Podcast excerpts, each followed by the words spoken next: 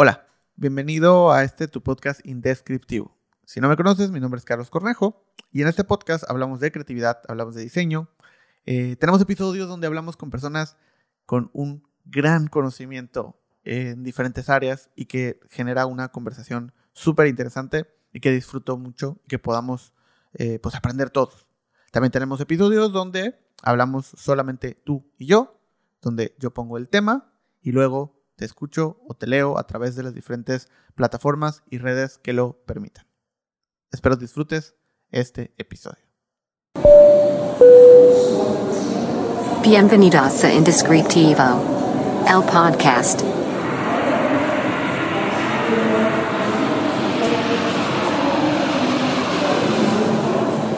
Antes de comenzar, también quiero agradecer a nuestros patrocinadores. Eh, primero a Método Café con Cariño, una cafetería en Mérida, Yucatán, preparada específicamente con métodos manuales de eh, extracción de café. Si estás en Mérida, visítala. Está en la hermosa colonia Miguel Alemán. El segundo patrocinador, todo el café que amé, es un café colaborativo, es un café hecho específicamente para que lo puedas usar con absolutamente todo.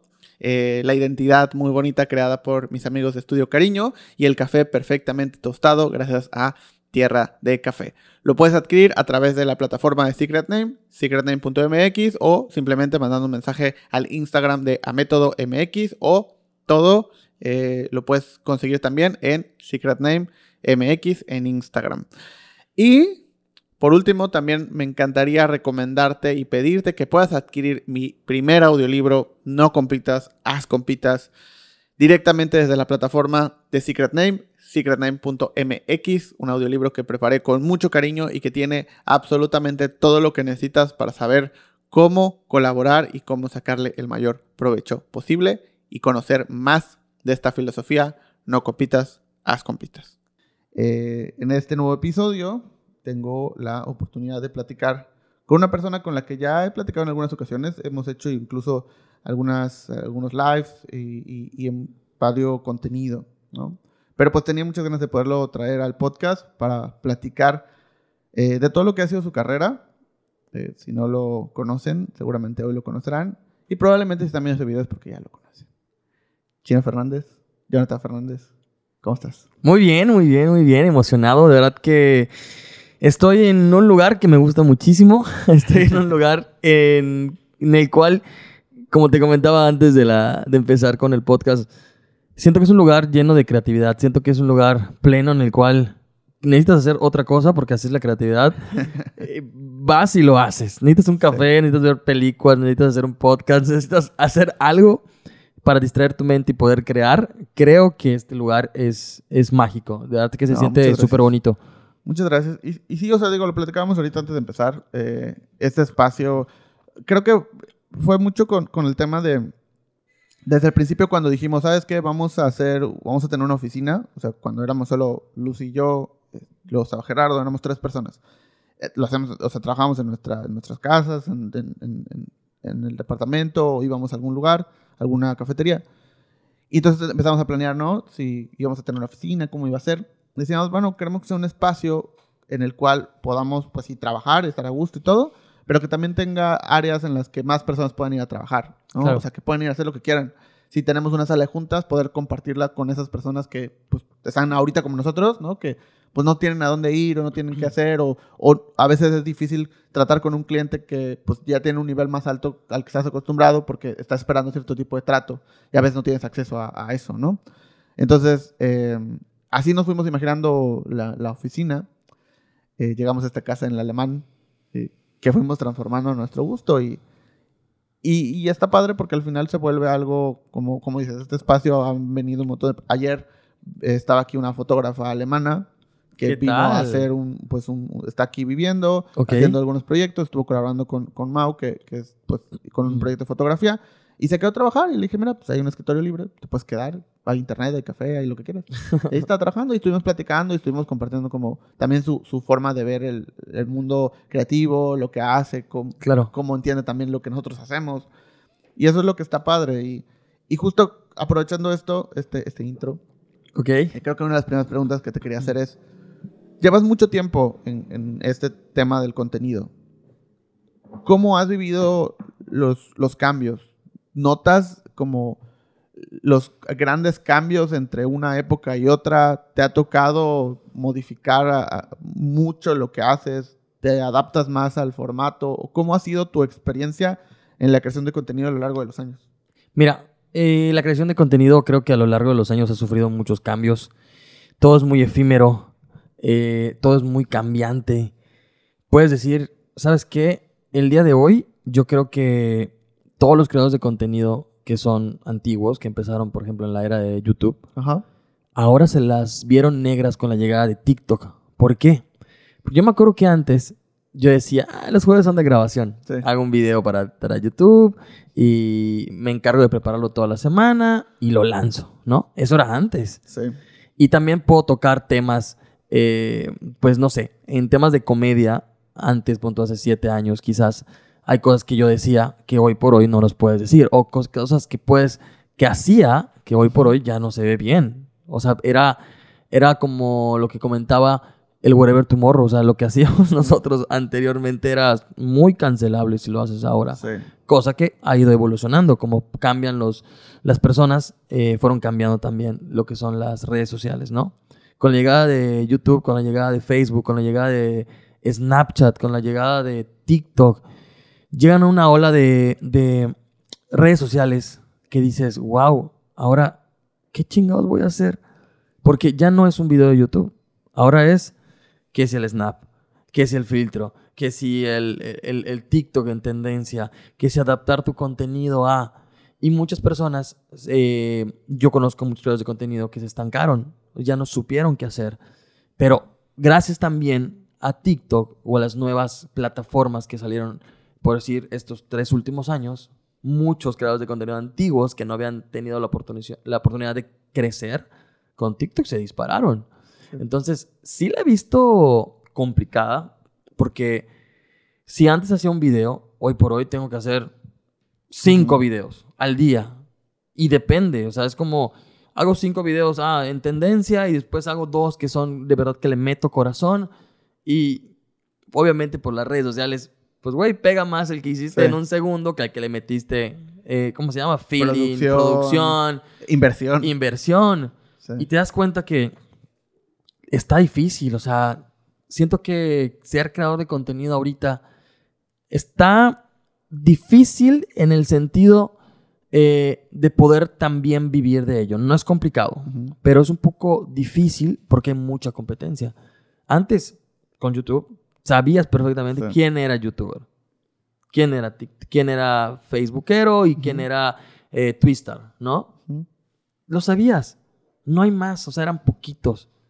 Hoy por hoy, eh, el mundo en general, todos sus amigos tienen arriba de 100k, 200k, 500 mil, 2, 3 millones. Y ya desde ahora yo personalmente pienso que ya los números ya han quedado atrás. O sea, sí, pues sí, sigue contando el hecho que tengas 2, 3, 4, Sí. 5 millones. Pero cuando estás en un mundo en el cual ya todos tienen de arriba de 100 mil, 50 mil, dices, wow, ya no es, ya es como que algo más común, ¿me entiendes? Sí, o sea, yo recuerdo que, como decías, en la era de YouTube, tener 10 mil seguidores en YouTube era, Claro. era muchísimo. Sí. Tener 50 mil seguidores en Twitter era así, o sea, lo tenía el presidente. O sea, no, no, era muy difícil llegar a esos números, ¿no? Hoy 50 mil seguidores es nada. O sea, si lo comparas en casi ninguna plataforma. O sea, 50 mil seguidores en Instagram, ok, está bien. Sí. O sea, pero pues no es mucho. En, en TikTok menos. O sea, creo que también TikTok vino a romper mucho el tema de los números Sí. donde cualquier persona en un mes puede pasar de cero a dos millones. Es ju- justamente, eso platicaba mucho con, con unos amigos que siento que TikTok es una moneda al aire. De verdad que tú puedes estar chingándole, subiendo videos, haciendo lo imposible y de pronto un video se te dispara y adiós. Sí. Tienes muchos seguidores. Hoy, como te comentaba, hay, siento que hay muchas personas que tienen muchos seguidores.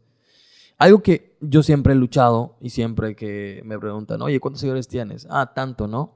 Siempre comento que ya los seguidores hasta cierto punto ya no importan. Sí. Lo importante es que tu nombre pese, tu, tu nombre tenga alguna lucha. Ujú. ¿No? O sea, yo te puedo decir Chino Sí. Fernández, yucateco, que va a cualquier parte del mundo, representa lo que es su raíz, de dónde viene, eh, qué es lo que hace, su picardía, la comedia yucateca hasta cierto punto. Entonces, esa es mi lucha. Esa es mi lucha. ¿Sabes qué? Soy un dios maya. Me encanta la- la- la- lo que son eh, el ser yucateco. Y yo creo que cada creador de contenido, en vez de preocuparse por números, ahora creo que también se está preocupando por crear un nombre, una marca, un... Sí, un- un- y- sobre todo que creo que crear una comunidad, ¿no? O sea, Sí. creo que es lo más importante. Porque, eh, eh, sí, o sea, volvemos a eso. El- el- los números se vuelven algo ya que, Mm. que empezamos a, a descubrir muchos, que realmente no importa en el sentido de que si eso no lo transformas en algo tangible, de, Exacto. de nada sirve, ¿no? O sea, de nada sirve porque hoy un día se puede despertar alguien y decir, oye, tengo un millón de seguidores en TikTok, ¿qué pasó? Y un video que subió de su yogur de la mañana se volvió hiperviral y ahora tiene un millón de seguidores y ya. Pero eso no quiere decir que el siguiente video que suba va a tener, o que si hace un concierto o que si hace una presentación va a vender boletos. Exactamente. ¿no? Fíjate que eso, ese tema lo tocábamos mucho con... Cuando yo era actor de teatro, me acuerdo perfectamente que el empresario, obviamente mente de, empresario, Sí. siempre me decía, Chino, trabaja porque las personas puedan pagar un boleto para ir a verte al teatro. Sí. ¿Por qué? Porque puedes tener 3 millones, 4, 5 millones, lo que tú quieras de gente. Pero la gente también tiene la facilidad, la facilidad de ver tu contenido en internet gratis. ¿Cuál va a ser la diferencia? ¿Qué, qué, qué vas a hacer para que la gente diga, ¿lo puedo ver gratis? Sí, pero también voy a pagar por él. Sí. Porque lo quiero conocer y porque quiero verlo en carne propia y porque de verdad me encanta lo que hace. Tienes que lograr eso. Sí. Cuando logres que una persona pague un boleto por ti, estás del otro lado. Sí, que es lo que pasó mucho, por ejemplo, cuando surgió esta plataforma Vine, ¿no? Que igual eh, eh, era, era como que era la base de TikTok, ¿no? Si queremos verlo así. Sí. Eran videos cortos donde se buscaba viralizar muy rápido. Empezaron a ver gente que tenía muchísimos seguidores en ese momento eh, y, y se volvieran Vine Stars, ¿no? Era como que... Y ya empezabas a conocer, porque... Y sobre todo cuando estamos en, en una zona del país que está alejada de todo lo que sucede en el centro, ¿no? Sí. Eh, no era común que hay- en mi escuela haya alguien youtuber, ¿no? O, que, o, o cuando ves las historias de, de- de- de todos los youtubers de ese momento, era, todos iban, parecía que todos fueran en la misma escuela. Sí, ¿no? O sea, totalmente. de que, ah, sí, es que yo estudié con tal y yo viví con tal. Pues sí, porque todo sucedía ahí. Claro. Nos vamos a Mérida, ¿no? Que esto pues, seguramente se puede replicar en el norte, en, o sea, todo.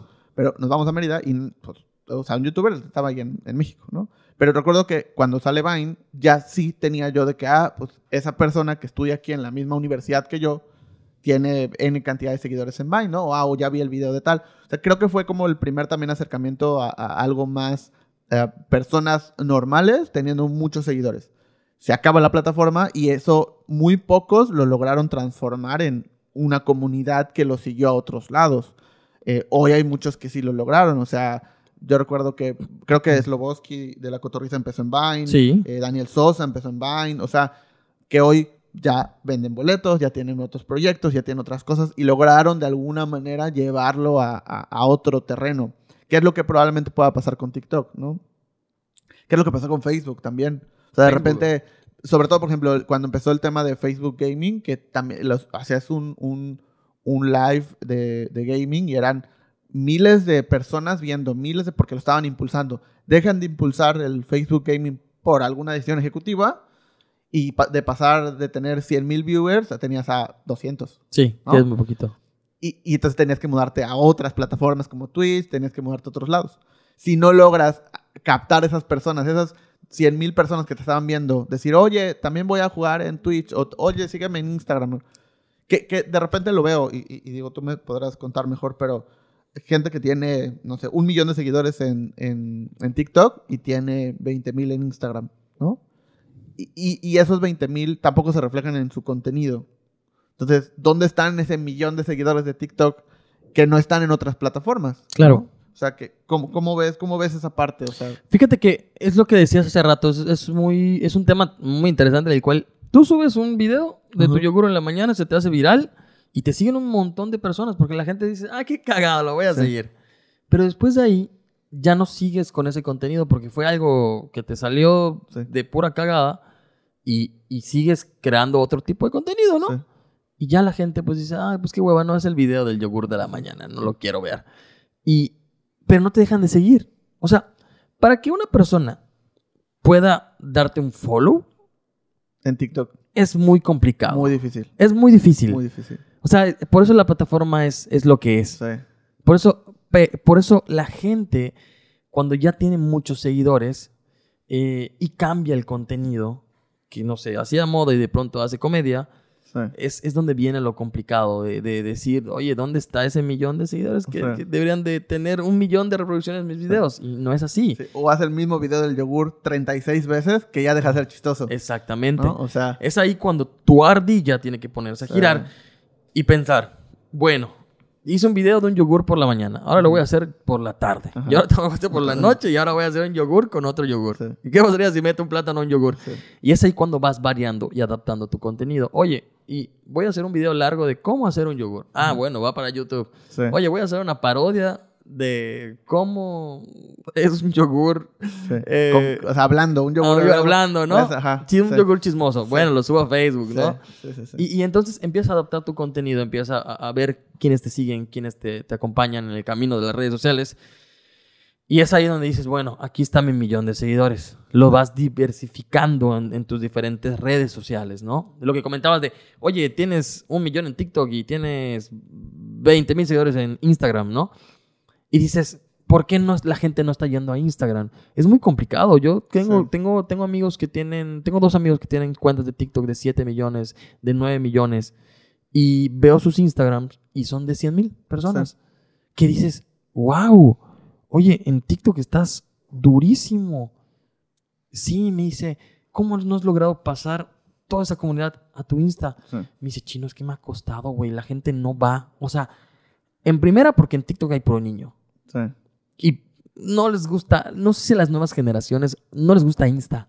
Sí. Es como, ah, sí, Instagram. ah". Sí, lo tienen ahí. Lo tienen ahí, ajá. Ajá. No, nuevas generaciones hasta eliminan su foto de perfil, Sí. eliminan sus fotos en Instagram. Sí. Y, y es, y es algo, hace poquito veía un podcast de una psicóloga que de verdad, hasta dónde hemos llegado, donde una psicóloga, Ajá. gente especializada en, en la psicología, se pone a analizar por qué las nuevas generaciones no tienen fotos en su Instagram. Sí. Si esa plataforma fue creada para eso, Sí. ¿por qué las eliminan? ¿Por qué quitan su foto de perfil? ¿No has visto una? Hay una creadora de contenido de TikTok. Bueno, creo que hay varias, pero hay una en específico se- que se dedica a explicarte lo, lo de los sí. jóvenes. Sí, sí, sí, Me da claro. mucha risa porque es como.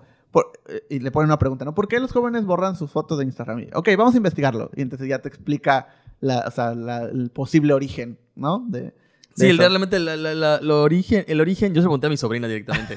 Porque un día de la nada, mi sobrina tiene 14 años, eliminó todas sus fotos. En su, su Instagram estaba precioso, de verdad muy estético.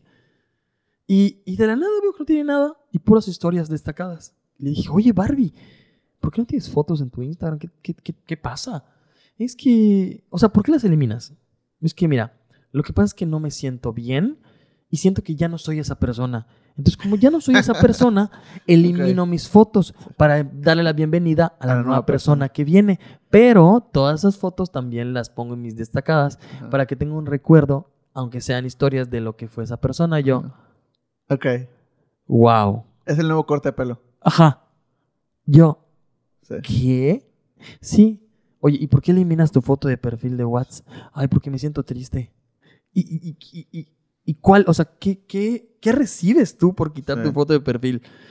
Pues nada. O sea, yo lo que recibo es literal. Ujú. Me dice, es atención. O sea, quito mi foto de perfil y mucha gente me pregunta, ¿qué te pasó? Mm. Entonces, es como, es una forma de llamar la Sí, atención. Es como cuando te, te desconectabas y te conectabas en Messenger. Claro. Era eso, literal. No, no, no, no, no, no, yo, yo, ay, no, Que sí, horrible. que sí es. O sea, que si eres- tienes menos de 25 y nos estás escuchando, no vas a tener nada No, no, no, pero antes existía esta idea de te conectabas y te desconectabas para que les apareciera a los demás. Sí, sí me acuerdo, sí me acuerdo. Para que llamaras la atención Sí, sí. de tu, de la De persona que... sí. O que- cambiabas que tu estado. Exacto. ¿no? Para que te preguntaran, oye, ¿qué te Se, pasó? actuali- ajá, se actualizaba y tu foto de perfil. Es verdad, o sea, creo que las generaciones, o sea, sigue siendo igual, pero de diferente forma. nueva ¿no? tecnología. Nueva tecnología. Y, y ahorita que dices eso, creo que algo que, que igual es, está muy interesante que te quería preguntar era, ¿No sientes que, o cómo ha sido tu experiencia, el tener, ahorita decías, tengo una sobrina de 14 años a la que le pregunté por qué pasa eso?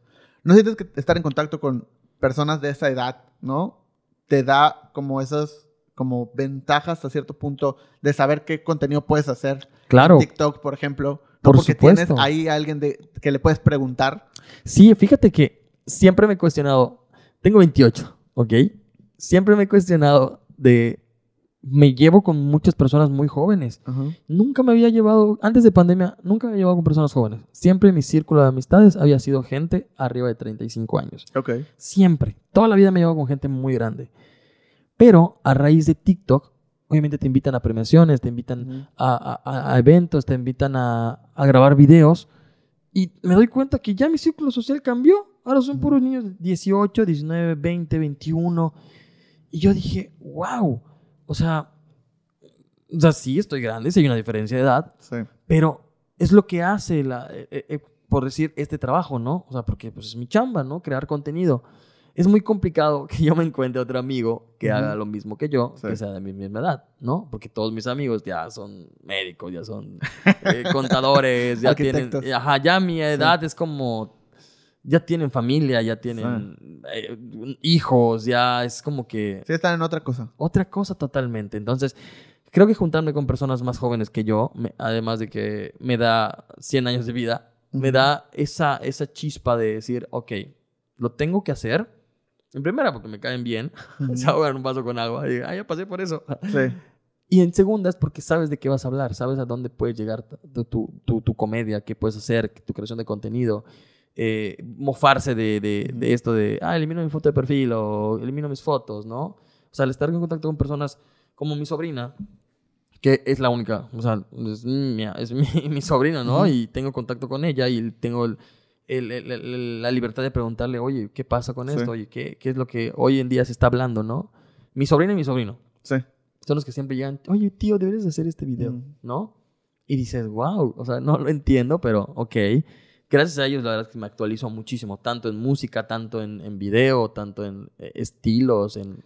Sí, formas o de sea, vestir. porque ah, de repente me toca mucho, digo, tanto ver, escuchar todo, platicar con personas que mm, pues son de, de mi edad, yo tengo 30, entonces de 30 o más arriba, que tienen este mood de que es que las nuevas generaciones no saben, es que las nuevas generaciones, no, es que la música, es que... Y, y yo pienso, ¿no? Al final no se dan cuenta que no importa qué hagas, o sea, no importa que seas médico, no importa que seas arquitecto, en nada de tiempo, quien te va a comprar esa casa son los que ahorita tienen 18. Y si no, por lo menos empiezas a entender cómo funciona su cabeza, Claro. ¿no? Para cuando tengan 30, cuando tengan 25, cuando tengan... Y ya te puedan contratar tus servicios, que tú vas a tener 40, 45, 50, pero vas a querer seguir, ¿no? Vas a querer que tu empresa siga, vas a querer que tu... Pues los que te van a comprar son ellos, Claro. ¿no? Si haces contenido, pues todavía más. Por supuesto que los que van a estar viéndote, los que te van a seguir, los que van a generar, pues son ellos, los que te van a comprar un boleto, son ellos. Entonces, si en lugar de solo empezar a verlos desde una perspectiva de están mal o no saben o no, empiezas a tratar de entender cómo funcionan y aprovechas ese conocimiento que tienes, porque como decías, o sea, tú ya tienes un conocimiento de, pues eres una persona que tiene más edad, que ya pasó por muchas de esas cosas. Entonces ya lo estás viendo desde otra perspectiva. Pero estar en, en contacto con ellos te hace entender qué están pensando, qué están viendo, qué están haciendo, y lo puedes aprovechar para lo que sea que hagas, ¿no? O sea, tanto para tu contenido como para si quieres hacer una canción, como si quieres hacer lo que sea. Te puedes decir, ok, quiero hacer una marca de ropa. O sea, ¿qué voy a hacer? ¿Cómo? ¿No? Porque me los que me van a comprar son menores que yo. Sí. Es lo más probable. Si no, ahorita, en cinco años. ¿Cómo puedo hacer para empezar a entenderme con ellos desde una perspectiva donde ya conozco más, ya sé más, pero sigo eh, con, con ellos? Pero, ¿cómo, ¿cómo ves esto? O sea, ¿te ha, te ha tocado, has platicado este, es- de este tema? Fíjate que siempre, siempre en, cre- en creación de contenido, digo, aquí en Mérida tengo muy pocos amigos que hacen contenido, que se dedican al 100% a hacer contenido. Cuando, o sea, tengo amigos que son creadores de contenido, pero son muy pocos los que realmente viven de hacer contenido, ¿no? En la Ciudad de México sí tengo varios amiguitos por allá que sí, de plano, eh, todo el tiempo estoy diciéndoles, oye, ¿y cómo, cómo adaptas tu contenido? ¿Cómo, ¿Cómo sabes qué temas vas a tocar? TikTok creo que es la plataforma que te da las herramientas necesarias para saber de qué se están, de qué, de qué están hablando los, las nuevas generaciones, los más chicos que Sí. tú, ¿no? Los de 18, 19. Y aunque a veces nos cuesta trabajo entender, por lo menos hay gente en TikTok de, de- de mayor edad que te explica cómo está funcionando estas dos partes. O sea, Sí. porque está la generación Z, nosotros Ujú. veníamos siendo los millennials, ¿no? Entonces, es una, es una lucha, ¿no? O sea, de, de, de, formas de pensar. Igual, como decías hace rato, estos jóvenes tienen 18, ¿no? Pero el día de mañana van a tener 30. El día de mañana van a tener el capital para comprarte un boleto, para ir a ver al teatro, para irte a ver al cine, ¿no? Entonces yo creo que eh, es importante también a- a- adaptarte a ellos y también estar empapado de lo que ellos están hablando hoy en Sí. día, ¿no? Lo, lo que, lo, que, lo que están haciendo. Suena un poquito raro porque para otra persona dirá, güey, no mames, ya estás grande. O sea, güey, pero cuando vives Sí. de crear, cuando vives Sí. de, de, de, de estar en contacto y venderle cosas a la gente, tienes que estar preparado de conocer muy bien a tu mercado, conocer muy bien a tu público. O sea, y es que, por ejemplo, digo, ejemplos tengo, tengo varios que me sorprenden muchísimo. O sea, el tema, no sé, como los polinesios, con mis pastelitos, que es impresionante la cantidad de cosas que venden, sí. ¿no? O sea, venden de todo. Mis pastelitos es una cosa. Dios, hace poquito volví a ver sus videos Sí. porque la perdí de vista, Sí, ¿no? sí, sí. Eh, la, volví, la volví a ver porque eh, le hizo el pastel a la hija de Canelo. Ok. Entonces la contratan. Yo dije, ¿cuántos años tienen mis pastelitos? No me acordaba. Tiene que tener 33. Tiene, ajá, Ya tiene 33 más me de acuerdo 30. porque Sí. ella es, la- es una de las pioneras del, del mundo de Ujú. YouTube, ¿no? Y se ve increíble, pero cambió drásticamente la forma de vestirse, la Oh. forma de hablar. Y tú dices, wow, o sea, está adaptada a las nuevas generaciones. Desde la- el cabello pintado, la forma de vestir, la forma de, de interactuar con el público y todo lo que vende y todo lo que hace es para las nuevas generaciones. Ah. Tú como gente o como persona que la sigue desde hace mucho tiempo, la ves y dices, Sí. Ok, eso ya no es para mí, pero qué Sí, no, chingón. No, pero es eso. O sea, y sobre todo cuando te dedicas a crear contenido, o sea, es como que lo difícil que es hacer eso, ¿no? Y, y- y ojo, creo que si alguien nos está escuchando y, y- quiere vivir de crear contenido, creo que si le ponen un poco de atención a crear contenido para niños, es la, o sea, es el santo grial del- de, de- de vender cosas. ¿no? Sí. O sea, creo que los, los- las personas eh, alrededor del mundo que más dinero generan es lo que les están vendiendo a los niños. O sea, recuerdo que hu- hubo un momento en el que me tocó trabajar hace un par de años con un, con un productor de, de- de obras de teatro y de varias cosas, em, que era pues un señor, ¿no? Que traía, a, no sé, a, a- a- a comediantes como ya eh, Teo González, ese tipo de cosas, ¿no? Pero de repente trae a los polinesios Ok. y llenan tres, tres estadios completos. En nada de tiempo. Tres. Lo que todos los demás no habían podido llenar, pues uno con así muy a fuerzas, ¿no? Llenaron tres en horas. La cantidad de dinero que generan es impresionante. Eh, no es para todos, no todos tienen que hacer eso, pero es eso, o sea, es, adaptarse a- al mercado más joven que quieras atacar, ¿no? Y fíjate que eso es, por ejemplo, ayer vi a mi mejor amiga y cada vez que nos vemos, hablemos de creación de contenido, la verdad. Una parte. Y hace rato mencionabas algo, algo muy importante. ¿Cómo has visto el, el- el- el proceso de las redes sociales durante los últimos años, no? Yo, con el personaje, eh, me acuerdo que antes era un desmadre así, a lengua pelada y, ay, qué ta madre, que no sé qué. Fíjate que fueron pasando los años y le fui bajando por recomendaciones de todos. Y todos decían, es que chino, mira, si quieres vivir en el Internet, hay de dos. O eres del grupo muy vulgar, que también vende, pero van a vender tus vistas, no, te- no se te van a acercar las marcas. Hoy en día una marca no se arriesga a, a estar con alguien que pues no tiene un, un contenido family friendly, ¿no? Sí. Es muy raro. Sí hay, pero es muy Sí, complicado. porque las plataformas tampoco te dejan. O sea, y cada vez te cierran más. Exactamente. Entonces, yo lo vi con Facebook. En en Facebook, a cada rato me mandaban, me bajaban videos por. X o Y razón. Y dije, no, no. O sea, tienes que cambiar tu contenido. Sí, cierto. Ahorita hay personas que ya están grandes y me dicen, güey, yo me acuerdo cuando decías esto, yo me acuerdo cuando hacías esto. Oye, ¿por qué no seguiste haciéndolo? Ya cambiaste. Y, y pues siempre lo digo hasta, hasta cuando me hacen una entrevista, cuando estoy platicando. Las personas cambian, las, las formas de pensar cambian, ya no eres el mismo de antes. O sea, e- e- e- es necesario adaptarse, cambiar, quizás la forma de vestir. Sí, por eso hay muchos creadores de contenido, muchas empresas que también se quedan en el olvido porque nunca se adaptan y no cambian, ¿no? Yo, por ejemplo, eh, le fui bajando muchísimo a la- al, al- al- ¿cómo se llama? A ser un poco, no sé, quizás una mala palabra. Sí. Y eso me trajo muy buenas, me trajo muchos niños, TikTok, y me trajo muchas campañas también con empresas que decían, ah, me gusta tu contenido, lo que haces, es family friendly.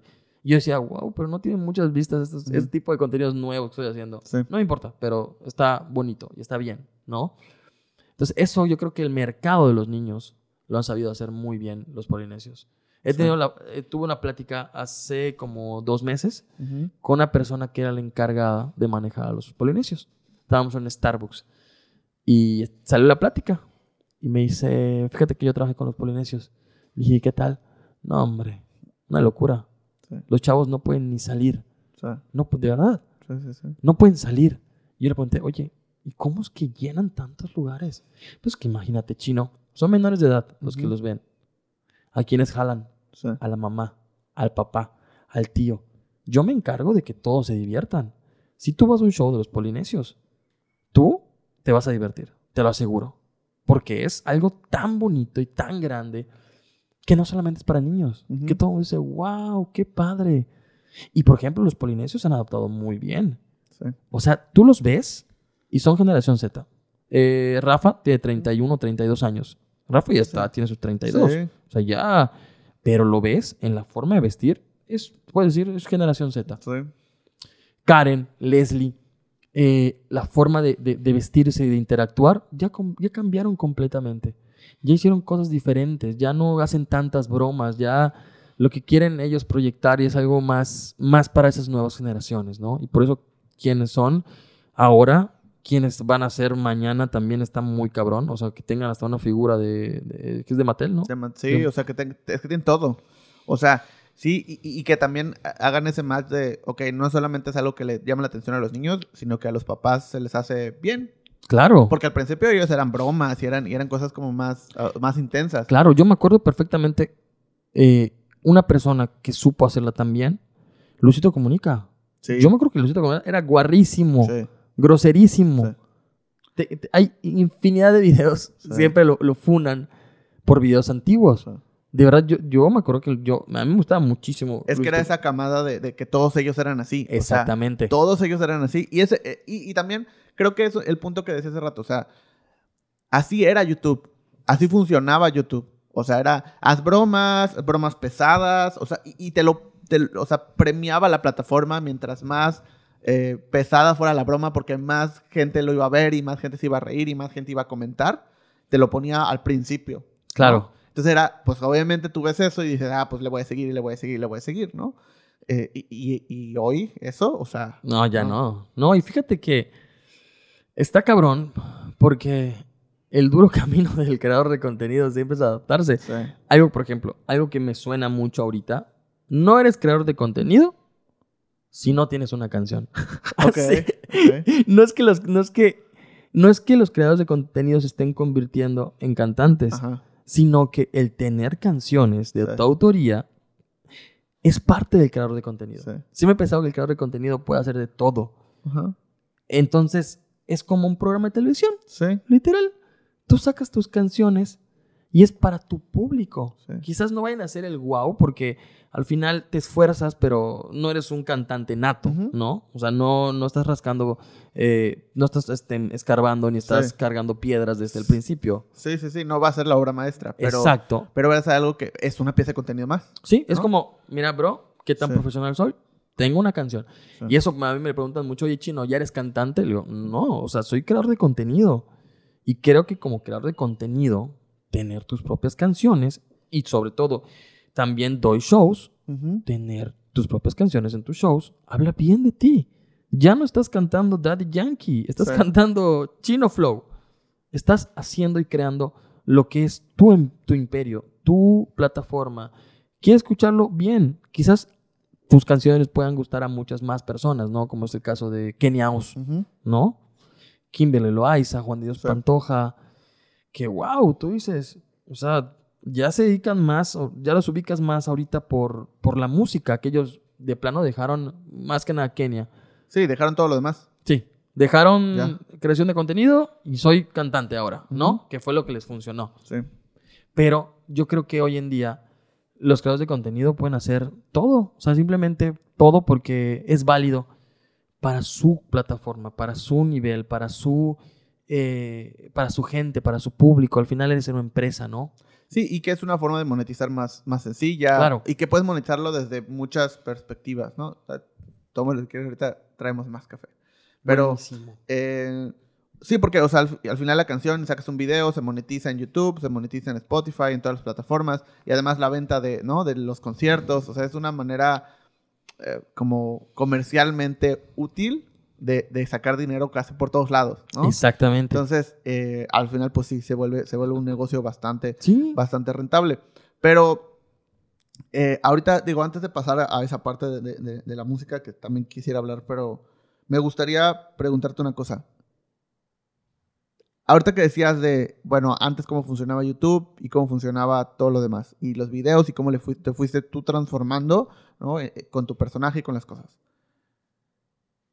¿Has bajado videos antiguos? O sea, que tú decías bajar, no que te haya bajado la plataforma. Que tú, ¿Sabes qué? Este que hice hace 10 Sí, por cinco años. supuesto. Sí, sí, sí he bajado. ¿Sientes, cu- ¿Cuándo fue el punto? ¿Hubo un punto en el que tú dijiste, ¿sabes qué? Voy a empezar a ver lo que hay antes eh, y me voy a sentar a, checar mi Sí. Twitter y mi YouTube y mi Facebook y empezar a bajar? O sea, ¿hubo un punto? Sí, ¿Cómo, cómo fue? hubo un punto en el cual ya empecé a ser más conocido, ya empecé a, a recibir dinero de marcas, a trabajar con marcas Ajá. más grandes. Y se me metió una, un pepegrillo en el cerebro y me dijo, si las marcas llegan a ver lo que hacías antes, no te van a contratar de nuevo. Y yo, ok, mm, lo voy a bajar. Entonces, me senté un día y dije, voy a tener que eliminar estos videos. O sea, tienen muchas vistas, está muy padre, pero mm, tengo que eliminarlo. O sea, no, no está bien, ¿no? Hay un video por ahí, por internet. Yo no sé si lo tenga porque lo subieron muchas veces. Tenía que 17 años. Ok. ¿Ok? sí. Y estaba en el Sí. centro de Mérida besando. O sea, llegaba a decir, hola, ¿cómo te llamas? Ah, me llamo Juana. Ok. Sí. Y le hacía una pregunta y las besaba. Ajá. Entonces iba besando eh, mujeres, ¿no? Porque sí. Porque sí, Ajá. antes era, era me acuerdo Sí. que antes era de retos. Sí. Era un reto muy común, Sí. pero ahorita no lo puedes hacer, No. no, ahorita no, o sea, Sí. brother. Pero por ejemplo, ese video yo lo bajé y dije, wow, fue, fue cuando empezó todo este rollo de la cancelación y dije, me van a funar, me van a cancelar. Pero después de que lo eliminé, una amiga me dijo, es que, chino, o sea, por Dios, eso es antiguísimo. Y también empecé a eliminar videos en Facebook, porque cuando Facebook actualiza sus normas, Sí.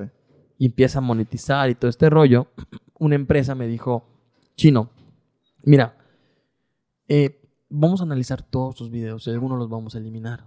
¿Por qué? Porque la tontería que, que- que hizo Face, bueno, no una tontería, sí y no, pero cuando como actualizó todo, Sí, evolucionó. evolucionó, hay cosas que no, o sea, no, eh, no le importa si es un video Sí. del 2014, ¿eh? Te lo va a sancionar y por eso no vas a monetizar Ujú. vamos a analizar tu plataforma y vamos a estar eliminando videos. Y junto con él me puse a eliminar un montón de videos de que, pues obviamente sí decía muchas groserías, muchos Sí. insultos, bromas pesadas. Y es que además, otra vez, es lo que premiaba la plataforma. Claro. O sea, ni siquiera era lo que, bueno, pues yo lo voy a hacer porque soy así. No, también era lo que más, ah, o sea, viral se volvía. Claro. Y, y si te dedicas a eso, pues ese es el punto, ¿no? O sea, e- esta idea de, bueno, luego lo voy a castigar porque sí. No, bueno, no porque sí, pero al final es, voy a castigarte por algo que te premié al principio, pero ya me di cuenta que no, entonces te voy a, ¿no? Y aparte, no solo te bajo el video, sino te pongo un strike Mm. y tres y ya va y te puedo poner tres strikes por videos que hiciste hace cinco años. Sí, y, Y- y y a muchos creadores de contenido le pasó. De hecho, Sí. fue, fue, creo que fue hace dos, tres años, tres años, tres, cuatro años que todos se estaban quejando. Sí. Oye, güey, ¿cómo vas a castigar por algo que yo hice al principio? Es una tontería. Y empezaron a cancelar y a bajar videos así a lo loco en YouTube. Ya cancelar, ya cancelar, ya cancelar, ya cancelar. Pero pues bueno, ya, ya pasó, ya está ahí. Yo creo que ahorita yo estoy, creo que 100% librado de, de algo que no, no es nada malo, sino O sea, Sí. yo pensé que era algo malo, pero si te puedes analizarlo es, güey, ese era el contenido de antes. Eso es lo que premiaba la plataforma, como dices. Sí. Y eso era como que, wow, eso era, ah, besar a gente en el centro era algo muy random y muy loco y divertido. Sí. Es como, ahorita, pues no, no lo haría. Es como, no creo. ¿no? Pero eh, sí, sí me, ya para, para cerrar, este, el, el tema es, sí me ha tocado eliminar videos. Sí me duele, me duele mucho porque es como que, ah, los elimino, los archivo, los guardo, Sí. ¿no? Y de que, sí, lo ah, respaldas, pero pues ese. ya no está allá afuera, ¿no? Y, y al final también es, pues, es un esfuerzo de planeación, de hacer, de grabar, de editar, de subir, de saber que en ese momento le fue muy bien, ¿no? Y que tal vez fue un video decisivo que fue levantando tu carrera Claro. eh, y, y, pues ya no, o sea, ya no está bien mostrarlo y, y- y es correcto, pero, pero pues es la parte compleja que a veces la gente solo cree que nos ponemos, grabamos, subimos y ya. Entonces ¿no? sí, y no sé. Eh, pero bueno, creo que a lo largo de lo que has hecho, pues has ido transformándote y, y ya lo platicamos. Pero también al principio yo recuerdo que cuando empiezas a seguir tu contenido, pues es obviamente por el personaje, ¿no? Como muchos Claro. seguramente. Pero luego empieza a unos años para acá a ver este cambio de decir, bueno, ya no, incluso lo- recuerdo que lo habías subido a tus historias y habías hecho varios, eh, como lo habías hablado en algunas ocasiones. Eh, eh, esta, ese como transición, ¿no? De Chino Fernández, Jonathan Fernández y, y- y- y- quién es cada uno y, hacia dónde va y uno hace canciones y el otro hace sketch y luego ha- hay una mezcla y lo... ¿Cómo fue esa decisión? O sea, ¿qué, qué pasó que dijiste, sabes qué? Eh, quiero separarme del personaje. Mira, eh, yo conocí a una persona que me metió a una agencia, ¿no? Esa agencia Ok. aquí en Mérida, ¿no? Me dijo, Chino, tienes mucho potencial.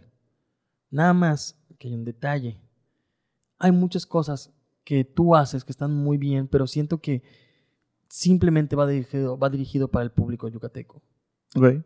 No está mal. Pero si tú quieres llegar a más gente, más público, tienes que nivelar todo eso que dices. Tienes. De que se puede, se puede. El yucateco, hay, tú vas a Sí. Japón y hay un yucateco. Sea, Pero, lamentablemente, no todos entienden el yucateco. Ujú. O sea, no entienden todos los modismos, las palabras. Y es muy complicado, ¿no? O sea, con decirte que hasta la fecha, tú, amigos Sí. de Ciudad de México me dicen, ¿qué hay en Yucatán? es Sí. como que, ¿y hay internet?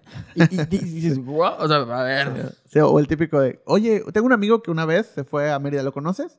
Y te ves decir nombres. ¿Sí? no, espera. No, güey. O sea, hay no. un millón de habitantes, ¿no? Claro. No, no, no tengo idea. Y bueno, la media, la media está a veces un poco retrasada en algunas cosas. Sí. Pero la verdad es que la ciudad ha crecido mucho. Y estábamos platicando y me dice, Chino, ¿tú qué quieres?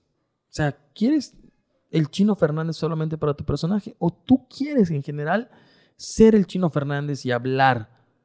Obviamente, para mí el personaje del Chino es un personaje en el cual yo expreso mi arte y puedo contar cosas que yo no contaría o que no tengo el valor. Sí. Por eso creas Es un, un personaje. personaje, claro. Exactamente, que es una manera de decir las cosas. Y tiene su lucha. Pero me dijo, vamos a vamos, la gente te va a premiar un poquito más si te muestras tal cual eres. Yo al principio no le quería, le dije, no, estás loco. O sea, yo no puedo dejar al personaje. No, no te estoy diciendo que lo dejes. Te estoy diciendo que puedas hacer más cosas tú con el personaje, sin el personaje, y así lo vas midiendo. Al principio me costó mucho trabajo. La gente no me pasaba. Y a mí, yo tampoco. Es como, ay, ¿cómo hablo ante la cámara? Ah, me pongo peluca. ¿Qué onda? ¿Cómo están, nenes? Ujú. Y enseguida cambiaba. Y, y me costó, me costó mucho. A la gente también le costó mucho. Bajaron muchas, así, demasiado mis vistas. Todo cambió así, literal. Eh, después de unos años, después de un año, después, en pandemia más que nada, boom. Ya empiezo a ser más yo, a mostrarme tal cual soy, a mostrarme qué me gusta, qué no me gusta, a decirles aquí está el personaje, aquí no está el personaje, aquí está otro personaje. Y la gente lo aplaudió. Y ya. Obviamente no les puedo decir, oigan, díganme Jonathan Fernández. Nadie, no va a pasar nunca. Soy el chino Fernández, así yo me ponga otro personaje, el que sea. La gente ya está casada con la marca. Yo siempre le digo, yo soy el chino Fernández y del chino Fernández se ramifican Ujú. un montón de personajes, un montón de cosas, el chino flow que tú quieras, pero tú sigues siendo el chino Fernández. Y el chino Fernández es el chino Fernández. Sí. No hay, Jo- Jonathan, no, no, no hay porque no, no, la gente no, no, nada Sí. más, no, no, no, es como, para mí eres chino, eres chino, ah, oye, ponte tu peluca, Ahí es chino yucateco Fernández. Y yo, ah, ok. no. Y se ha sido complicado, pero al principio. Pero ahora tengo campañas para el personaje y tengo campañas para mí. Entonces dices, wow. Para mí deslindarme del teatro fue muy difícil.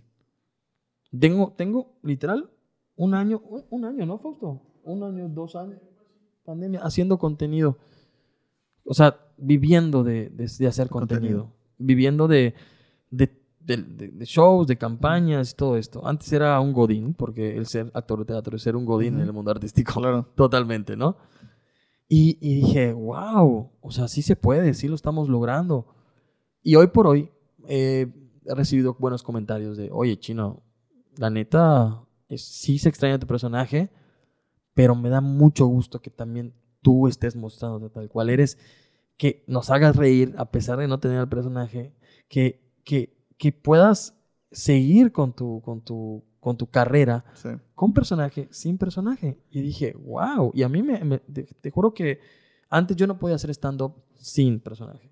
Ujú. Ahorita te puedo hacer stand-up de lo que sea, con personaje, sin personaje, con otro personaje. Y esa es la, la creatividad que te suelta. El... Sí, ya te liberas. O sea, Sí. ya no es un, un- O sea, ya el, el personaje que era lo que te ayudaba en teoría, la, la realidad es que estaba encerrando, ¿no? De ya no puedo hacerlo si no Mm. tengo el personaje. Sí, Entonces ahora puedes recurrir al personaje a veces, o a veces no, o inclusive Sí. cambiarlo. sí. Pero justo con esto, creo que también mi, mi- mi pregunta sería, antes, y tú me vas a corregir, era más fácil separar tu vida profesional de la personal, porque tengo peluca, ¿no? Personaje, profesional, en el ámbito que quieras. Me quito la peluca ya. ¿no? Exacto. Incluso tal vez en la calle te, te reconocían menos si no tenías la peluca, ¿no? O sea, tal vez menos. Si sales con la peluca y con el, ¿no? Pues obviamente van a reconocer. Hoy que hiciste esa transición de tener y no tener personaje y de que ya Jonathan Fernández, ¿no? Por, por llamar de alguna manera, eh, también ya es conocido. ¿Qué tan difícil ha sido personalmente y en tu vida diaria poder separar tu vida personal y profesional? Guay, pues yo creo que mi vida personal ya vende un poco más. Porque no me molesta mostrar eh, mi vida personal. No me molesta hablar de lo que me pasa. Digo, limito algunas cosas que son Sí. muy privadas, ¿no? Pero yo creo que al contrario, me ha traído em, más empatía, más mostrarme de, ok, me siento triste hoy, pues, ah, voy a subir un video, ¿no? Hace poquito subí un video de un pequeño problema que tuve y ahí me di cuenta de, wow, o sea, hablar de tu vida personal, exponerte, exponer tus pensamientos sin el personaje, me ha traído cosas buenas y muchos haters, ¿no? Entonces, sí ha sido un poco pesado, poco pesado de que, no sé, eh, a tal grado de que dejo mis redes sociales dos, tres días porque es muy pesado. Antes no pasaba con el personaje. Sí. Con el personaje, ah, todo es risa y diversión, ja, ja, ja. No, pero había un límite. Sí. Entonces ahorita el exponer mi vida, exponer lo que pienso, exponer si estoy feliz, estoy molesto, estoy triste, ¿no? Eh, a veces trae gente que no, no, no, es como haters, ¿no? Y es como... No, y además cuando te decían algo, pues era el personaje, no a ti. ¿No? O sea, podías como disasociar un poco "Ah", y si te contesto, te contesto con el personaje. con el personaje. Y te puedo atacar o te puedo decir lo que sea. Y saben que no soy yo, es el personaje. Y ya. Y siempre está ese escudo, ¿no? O sea, también el, el ponerte vulnerable al momento de ya no... o sea, ya no me identifican solo con el personaje, también lo que estoy escribiendo, lo que estoy diciendo, pues también, o sea, ya, Claro. ya, ya soy yo, ¿no? Ya no es yo- eh, ese personaje que estaba ahí, que, que- que estaba detrás. Pero creo que eh, el, el tema de los haters es un tema que pues, se habla mucho, que, que, ya digo, incluso en este podcast lo hemos hablado mucho. Y creo que tú también has tenido una experiencia bastante intensa, ¿no? Con, lo- con los haters. No.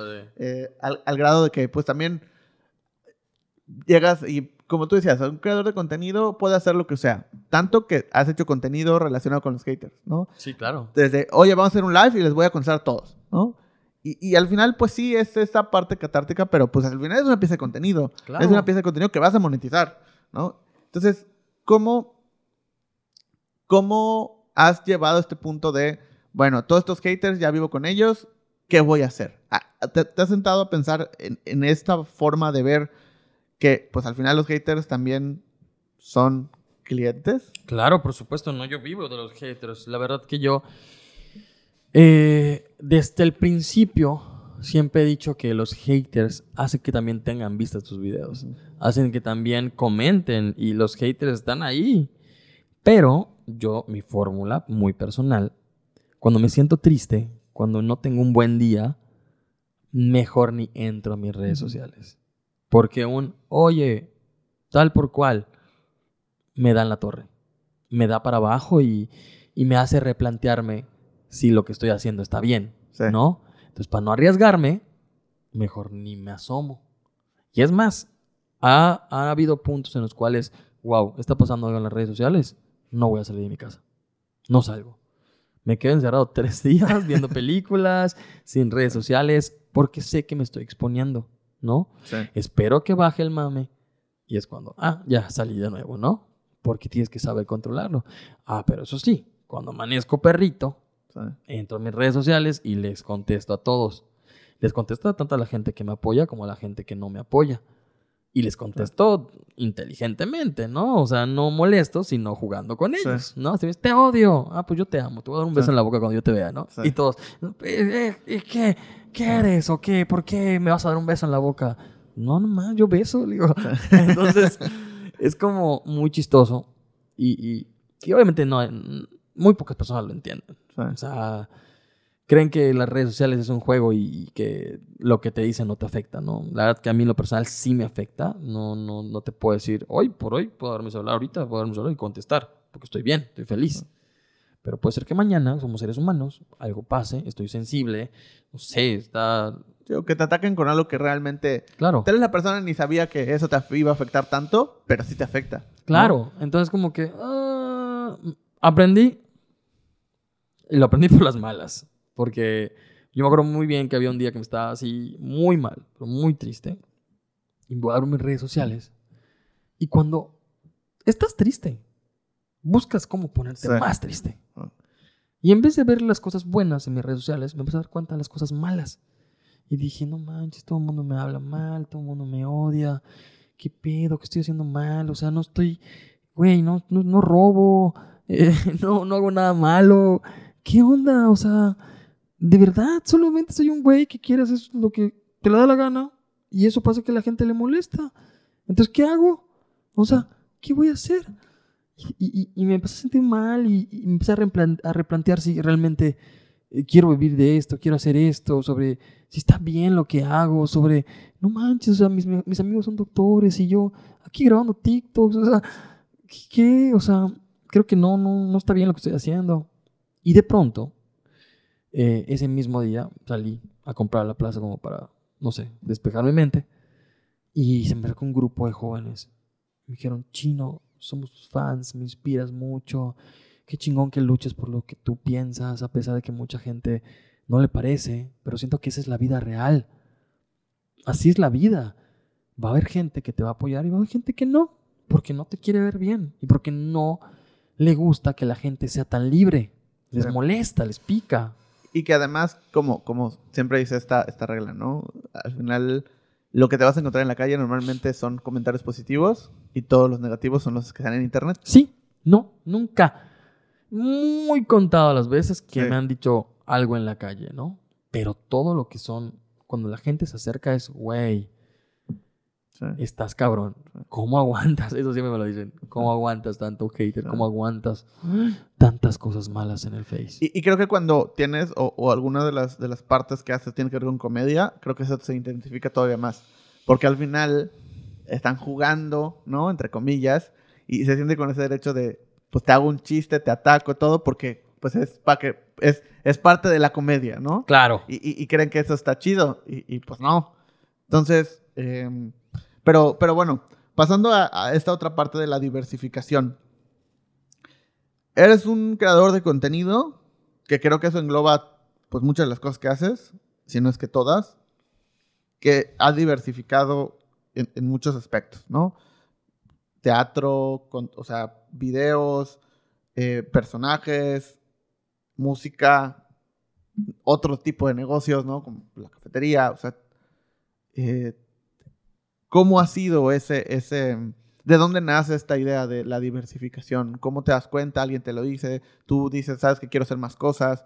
¿O, o cómo surge esta, estas nuevas ideas de, ¿sabes qué? Un día, ahora voy a hacer una canción. Mira, eh, digo, en lo personal, eh, siento que yo tengo muchos traumas, entre ellos, siempre quise ser artista, siempre quise ser. Algo relacionado con el mundo de la artisteada. Pero pues obviamente mis papás nunca fueron así que, ah, tú juegas fútbol. De verdad, o sea, yo practiqué deportes toda mi vida y practiqué todos los deportes, de verdad. Todos los deportes. Y era bueno. Lo peor es que era bueno, pero no me llenaba, No me interesaba. Por otra parte, mis hermanas, eh, ellas tomaron clases de canto, baile, actuación, les pagaban una escuela de artes. Ok. Y yo lo poco, mucho que veía, pues lo aprendía. Así como que, ah, están ensayando, ah, sí, y, y jalaba información, ¿no? Entonces, es, en lo que concierne a mí, esa parte yo ya la traía. Obviamente no me arriesgaba tanto. Con el mundo del Internet me doy cuenta que puedes hacer lo que tú quieras una vez que ya tengas consolidado un público. Y eso me- me- me abrió un poco más la mente. ¿Cómo pasó? Cuando empecé también a hacer este proceso de dejo un poco al personaje y me concentro un poco en mí y me di cuenta de que puedo hacer más cosas, ¿no?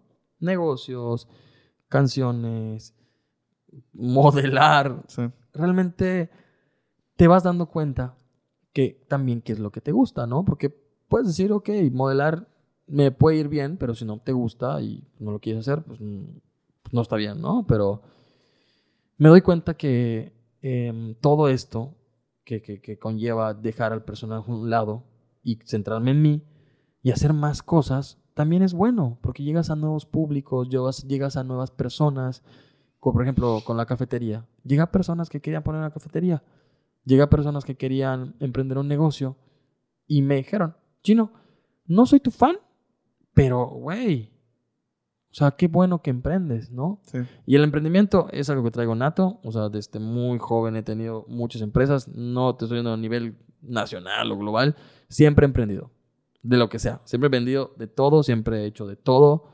siempre he tenido esa cosquilla por, por tener negocios, siempre, por tener que poner a girar mi dinero, porque hay una señora que se llama Doña Marichuy que me dijo, hijo, tú eres un ser humano. El problema de ser artista es que si tú no vas, no tienes un clon, Claro.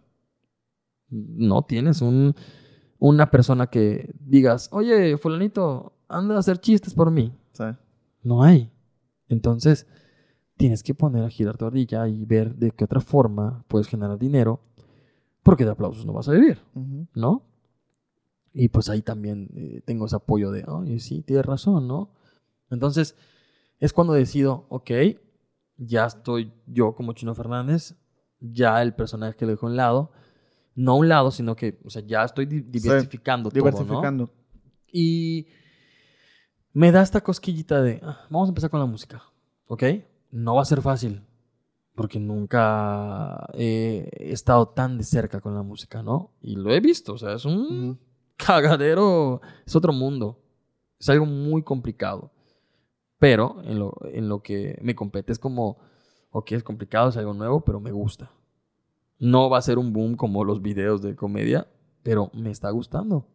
Me va a costar trabajo, sí, pero siento que me voy a ganar al nuevo público. Y eso pasó. O sea, a veces se me acerca gente en la calle, güey, soy fan de tu cafetería. O se me acerca gente en la calle, güey, soy fan del Chino Flow, de tus canciones. No por tus videos, pero tus canciones sí las Sí. escucho, ¿no? Entonces te pones a pensar, oye, estoy llegando a nuevos públicos. Oye, estoy, esta gente se está dando cuenta que el Chino Fernández tiene diferentes áreas. Literal. Entonces, para mí, ese es el Chino Fernández. Es como si fuera un canal de televisión en el cual hay noticias, deportes, espectáculos, chismes, entrevistas. Y puedes entrar y decir, wow, mm, voy a ver esto, ¿no? Sí. Y ya. Simplemente ha sido complicado, difícil, eh, pero creo que vale mucho la pena. O sea, sí ya me siento más pleno de decir, oye, pues tengo mis canciones, hoy estoy haciendo mis canciones, estoy haciendo mi lucha, oye, estoy poniendo un negocio, oye, y, y también te sirve como para decirle al público, arriesguense, háganlo, ¿qué más da? O sea, ah, toma esa, esa, ese riesgo, si es lo que tú quieres, si es lo que te hace feliz, ¿no? Y creo que al final ha funcionado, o sea, para estar bien conmigo mismo y para sentirme muy bien. Sí que hay veces cosas que haces, o sea, que todos hacemos, que son porque queremos hacerlas. O sea, no, ni siquiera, ok, nadie lo vio, no pasa nada. O fue un éxito. Está bien. O sea, el punto era que yo lo quería hacer, lo Sí. hice, ya está materializado, aquí está. Para mí, ¿no? Y creo que eso, eso es lo, lo padre que a veces, pues es difícil porque, y sobre todo cuando ya sabes qué es, o sea, estoy seguro que tú ya sabes qué sí funciona. O sea, qué vas a publicar en tu, o sea, hoy, hoy puedes decir, este, si hago este video en YouTube va a ser un Ay, éxito. por supuesto. Si hago este video en Facebook va a ser un éxito, si hago este video en TikTok va a ser un éxito. Sí. Pero es lo que quiero hacer. O sea, ese cuestionamiento creo que es muy complejo y que muy pocas personas se hacen. Sí. Y dos, se, o sea, siguen, ¿no? El- el- en, el, en el sentido de, ok, sé que esto me va a volver viral, pero no lo quiero hacer y no lo voy a hacer porque esto otro, tal vez no sé si le va a ir bien o no, pero se va más apegado a lo que a mí me gusta. Esa decisión es extremadamente difícil de tomar. Y, y- y creo que uno, obviamente porque te sigo y, y porque veo lo que haces, se nota que muchas veces tomas esa decisión difícil, ¿no? Habrá veces que no porque necesitamos público, eso es lógico Y regreso. y regresas. O sea, Sí, no y eso pasa está nada. padre. Y en este mundo de la diversificación y diferentes contenidos y, y- y todo, porque también, o sea, eh, dentro de cada uno de los temas que hablamos, dentro de la música, dentro de la cafetería, dentro de los videos, dentro de la conducción, pues también ha sido diversificando, ¿no? Diferentes tipos de videos, diferentes tipos de eventos, diferentes tipos de canciones. ¿Qué tan importante o no y cuál es tu análisis de el mundo de creación de contenido enfocado en el apoyo que recibes de otros creadores en cuestión de la colaboración. O sea, ¿cómo ves si hoy te preguntara cómo sientes el mundo de la creación de contenido hablando de colaborar entre sí? Mira, es un tema complicado. Mm, colaborar, yo siempre le he dicho, si yo me siento, yo por ejemplo, eh, mis amigos son creadores de contenido, pero no grabo con ellos porque no veo a un creador de contenido, veo a mi amigo. Sí. Es muy complicado y decirle, oye, graba conmigo, ¿no? O sea, mi mejor amigo es súper creador de contenido y me cuesta mucho decirle, vamos a grabar. Ni sé qué grabar, porque no es mi amiga creadora de contenido, de contenido, es mi amiga, es Sí. mi es mi befa, es mi ajá, no me interesa, es como que, güey, quiero chismear contigo y ir a comer un helado, güey, no quiero Sí, no, no hablarte". trabajar. Exactamente. Pero cuando se trata de hacer una colaboración, yo en lo personal creo que se da. O sea, tienes que adaptar tu contenido, ver si tu contenido va acorde con el contenido que él hace y también analizar muy bien. O sea, eso la neta es que mi mejor amiga me enseñó y me dice, es que no es crear contenido con, con cualquiera. No es que estés mal. Al contrario, te, estás- te cuidando también. Porque a veces se dan muchos problemas en Internet, ¿no? Ujú. O sea, muchos problemas de, ay, fulanito eh, le pegó a un mesero y ayer grabaste con él. Es, bro, te arrastra. Sí. Por mucho. Te arrastra. O sea, y eso es todos tus años intentando sobresalir, logras sobresalir y de pronto por hacer una colaboración alguien la caga y te arrastra y te pringa y es, ok, no está mal, siempre he dicho que las colaboraciones no están mal, al contrario, ahorita ayudan muchísimo, mucho, mucho, mucho, pero tienes que seguir un- un- una estrategia de con quién vas a grabar, no importa los números. O sea, mucha gente dice, es que yo, yo, eh, que sí pasa, creadores de contenido dicen, no, yo solamente colaboro con gente que tiene de 5 millones para arriba en TikTok. Pero también no se pueden a pensar que pues obviamente esos 5 millones no todos es- Sí. son leales, ¿no? Claro. Este, serán- si lo hablamos así al chile es como, güey, solamente el 10% de esos 5 millones son los que realmente te ven. ¿Me entiendes? Entonces es como, quiero colaborar con otra persona que tenga 20 mil seguidores, pero sé que su público es leal y sé que voy a llegar a un nuevo mercado y no pasa nada. Simplemente es saber por dónde llevar tu, tu, tu plan estratégico para llegar a nuevas personas. Y ya. Simplemente es ver, oye, pues quiero colaborar contigo, quiero conocer qué es lo que haces. eh, pero también es como que cuidarte también un poquito, ¿no? O sea, de cuidarte en el sentido de, de, oye, pues no es como que todos los días vaya a colaborar con alguien nuevo, sino que simplemente es como, ok, si voy a colaborar contigo es porque voy a hacer esto y porque voy a tocar tal tema. Sí, o sea, priorizar el contenido más allá de- Sí. del, del número, ¿no? O sea, y volvemos a lo mismo que hablamos al principio. O sea, no es porque tengas 100, 100 mil o 2 millones, sino qué tipo de contenido puedo crear contigo. Exacto. Y si eso me va a aportar a mí y también a ti. O sea, Claro. ¿no? E- Es como, independientemente de los números, puede ser que alguien que ni conozcan, o sea, que, que nadie lo conozca, que no tenga, no tenga Instagram, no tenga TikTok, pero sé que en mi plataforma, con esa persona, puedo hacer un contenido que va a estar cool, que va a estar interesante, que me va a aportar. Entonces vamos a hacerlo. Claro. Y no es porque tengas o no números, sino porque yo sé que puedes aportarme a mí en esto que voy a hacer muchísimo, ¿no? Entonces que creo que también cuando lo, cuando lo vemos, cuando priorizamos el contenido o el resultado final, la pieza que va a resultar al final de esa colaboración, más allá de quién es o cuántos seguidores tiene, es cuando realmente se vuelve algo interesante. Para mí, hacer, hacer colaboraciones ya ha sido muy complicado porque yo me hago amigo de las personas. Es muy complicado y, y ya como que después decirle, oye, ¿y si? Sí. Pero después, fíjate que yo cuando hago colaboraciones siempre me hago amigo de las personas. Siempre, siempre, siempre, siempre. Nunca eh, como que inicio y, oye, ¿y si grabamos? Porque es como que siento, o sea, yo me siento mal, como que es fake. O sea, como que es... No es fake, o sea, es que no está Sí. mal. Porque No pues, al final estás cumpliendo con tu chamba, decir, Sí. oye, fíjate Sí, es un que- trabajo, o sea, Sí. estás trabajando con otra persona. No tienes que ser su mejor amigo. Exacto. Pero yo, la verdad, a mí sí, Sí. me gusta ser amigo. Te voy a poner un ejemplo. Hace poquito eh, conocí a Sonrix, que Ah, sí, es, claro. es muy famoso junto con, con Kim. Y primero fue mi cuate. Lo conocí. Nos caímos así de huevos, súper bien. Y ya después grabamos videos. Varios videos, ¿no? Que le fueron increíbles en TikTok. Sí. Y, y me volví su cuate, ¿no? O sea, y eso es lo padre. O sea, yo veo ma- mayor resultado en eso porque tengo un amigo nuevo. Dos, tengo una persona en la cual, oye, quiero grabar tal cosa. Ah, güey, sí, sí, sí, vente.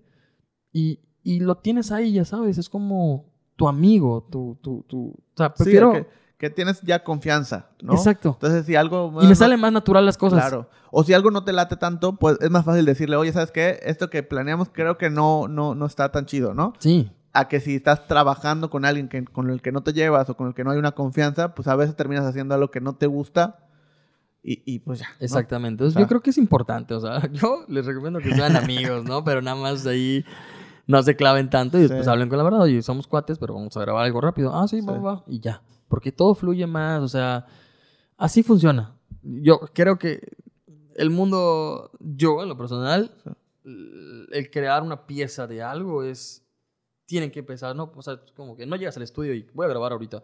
Grabas, grabas, grabas, grabas, grabas, grabas, grabas. Ah, sí, edito, aquí está la canción. No. O sea, yo al estudio de música llego, chismeo con el productor, con los que estén ahí.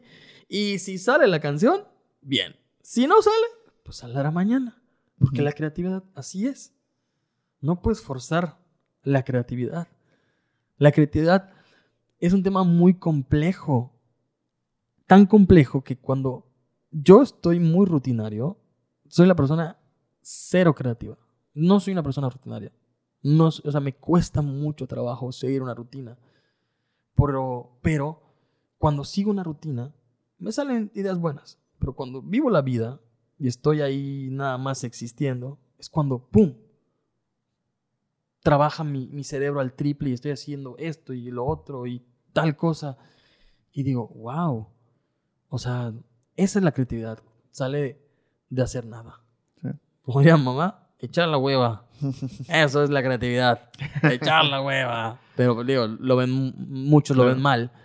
Porque es el, el- el artista es echa la hueva para poder poner su arte, ¿no? Entonces, Sí. todos somos artistas en algún punto.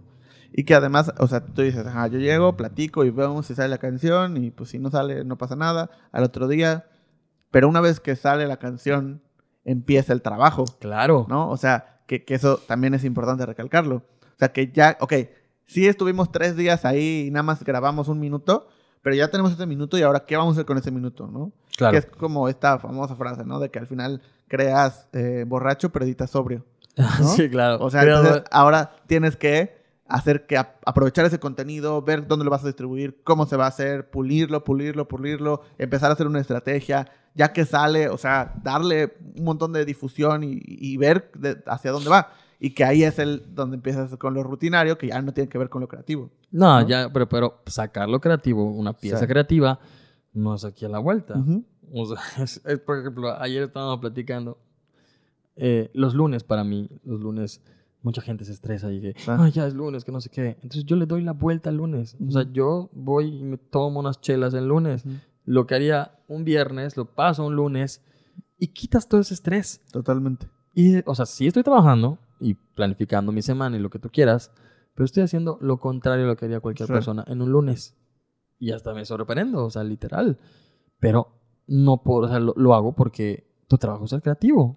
O sea, no, no. Y, y que además, o sea, y creo que esto aplica para todo. Hace, justo ahorita que, que es eso, hace unos meses empecé con, con una filosofía, vamos a llamarlo así, que es el lunes de bajo impacto, ¿no? Sí. El lunes de bajo impacto es básicamente hacer un lunes lo más relajado posible, con las menores juntas o sin juntas, casi no ver a nadie en el sentido de pues sentarte y hacer lo que quieras, planear, platicar, ¿no? O sea, empezar a ver, bueno, qué voy a hacer en la semana, porque me empiezo a dar cuenta que el lunes, o sea, el, el- el lunes se vuelve estresante porque es inicio de semana, todos te hablan, todos tienen que hacer cosas, tienes un montón de juntas, todo lo que no pudiste hacer el viernes lo pasas para el lunes y entonces el lunes está un es lo del lunes más lo del viernes que no terminaste, ¿no?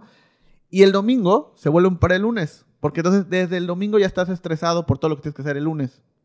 Cuando cambias ese switch y haces que ese lunes sea lo más relax posible y el martes se vuelve como el día más intenso, pero ya tienes una jornada laboral para ir poco a poco resolviendo y los domingos los disfrutas muchísimo, ¿no? Es que creo, creo que es, es el. ay, es con lo que yo he batallado siempre. La verdad que. El ser constante en la creación de contenido te va a traer Sí. muy buenos resultados, muchos números, muchos seguidores. Pero el pensar, ¿qué vas a hacer? Sacar una pieza, impactar, puede catapultarte en la cima. En, digo, el, el- el tiempo es indefinido porque no sabes cuándo Claro. vas a sacar una pieza de arte, ¿no? Pero está cool. Sí. ¿Me entiendes? Yo, yo soy más apegado a... Soy constante, sí, pero también trabajo la pieza de arte, ¿no? O sea, lo que te decía. Sí, sacas que de- es lo que volvemos, a- lo que sabemos que va a funcionar, ahí está, diario, ya Toma. sabemos, ahí está, ahí está, ahí está, ahí está. Mientras por el otro lado estás trabajando y Tu puliendo y haciendo. Que no sabes si va a funcionar. que no sabes cuándo va a salir a veces. O sea, Ajá. Que no sabes cómo le va a ir, pero, Pero pues ahí ahí, está. está. Ahí Sí. está, directo para mi ego. Sí. Alimentarlo un poquito más. ¿Cómo de que no? Sí, y eventualmente, o sea, por mera matemática, una de esas piezas va a ser un hit. O sea, por, por estadística, una de esas va a ser. ¿Cuál? Quién sabe, puede ser la primera, puede ser la 100. Pero una le va a pegar y todo lo que has hecho antes es lo que va a realmente generar este interés en las personas. Que volvemos a lo de TikTok, o sea, haces un video de tu yogur en la mañana, la gente te empieza a seguir, pero no hay nada más. Sí. O sea, está vacío todo lo demás. Y por más que quieras captar su atención, ya no lo vas a tener. Porque no tuviste toda esa constancia de contenido. Hoy si haces una pieza que se vuelve eh, importante, que se vuelve viral, que se vuelve... Llegan a tu cuenta, la que sea, de donde sea, Sí. y van a encontrar un montón de contenido que has hecho a lo largo de los años. Y eso es lo que va a hacer que ellos se quieran quedar, te quieran seguir y tengan mucho que ver, ¿no? Y no solo sea de que, ah, hoy me dio risa, lo sigo y luego Y se me olvida. Tienen un montón de cosas que ya hiciste, que pueden ver y que es donde realmente empiezan a generar esa conexión y esa, esa comunidad. Pero, pero bueno, para terminar, para ir cerrando, creo que la, la última pregunta que me gustaría hacerte es, bueno, hablábamos de las colaboraciones, hablamos de la diversificación, pero creo que me gustaría que, que, que nos pudieras platicar qué necesita una persona para colaborar contigo. Ya sea marca, ya sea creador de contenido, ya sea empresario, el que quiera. Que diga, oye, está, está muy cool, me gusta mucho lo que hace Chino, este, quiero colaborar con él de alguna forma. Soy una marca, soy un empresario, soy otro creador de contenido. ¿Qué es lo que tiene que tener? Ser mi amigo. y te va. ¿Y por qué la filosofía de ser mi amigo? Sí. Siempre pongo ejemplos porque soy pésimo, como que siendo muy formal. Te voy a poner un ejemplo.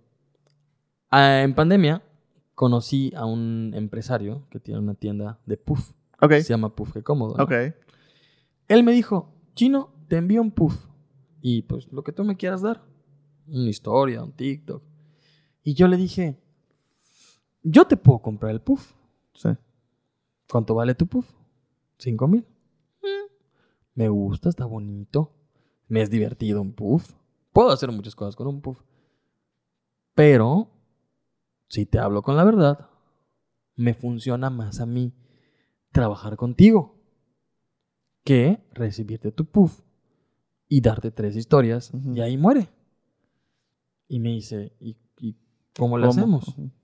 Mira, te voy a cobrar tanto, quiero que veas mi trabajo y te voy a demostrar qué tanto podemos hacer con los puff. Me dijo, "Mm, lo voy a pensar. Lo pensó. eh, la, otra, otra- otros creadores de contenido le aceptaron el, el puff. Sí, puff. Ujú.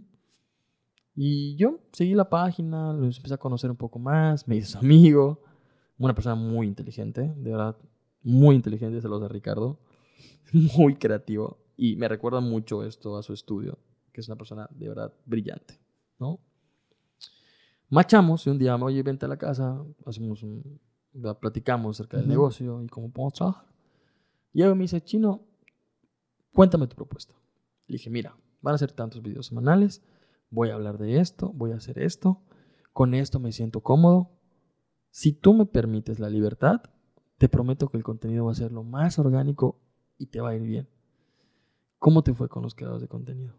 Haciendo tus colaboraciones. Me lo dijiste. Les, les debí el puff. Y lo único que dijeron fue, ah, miren, aquí está el puff que me enviaron. Muy bonito y todo. Va. Sí. No hicieron nada. No hubo una estrategia, no hubo, oigan amigos, eh, miren cómo decoré mi casa con un puff. Y, y- y vean qué bonito se ve. No hubo, un- ¿me entiendes? No Ujú. hubo un detrás. Algo que simplemente es, ah, me- miren, me regalaron esta taza súper bonita, súper bien, vean qué color es. Cool, adiós, bye. No, al contrario, no hicieron un, oigan, miren esta taza, la vamos a llenar de café, vamos a hacer como que una sesión de fotos, no sé. Sí, algo sí, más, Algo. más profundo, ¿no? Crear contenido. Y me dice, crea Exacto. contenido. ¿Qué es eso? Y me dice, chino, vamos a arriesgarnos, ¿no? Nos arriesgamos y a los seis meses me dice, ya sigo con él todavía, me dice, chino, creo que mi mayor inversión y mi mayor riesgo ha sido contigo, por lo que me cobraste y por lo que también tú te arriesgaste. Nunca me había funcionado y creo que no va a funcionar con otro creador de contenido lo que yo hago contigo. Porque te casaste con la marca, porque te sientes cómodo con la marca, porque sientes la libertad de hacer lo que tú quieras.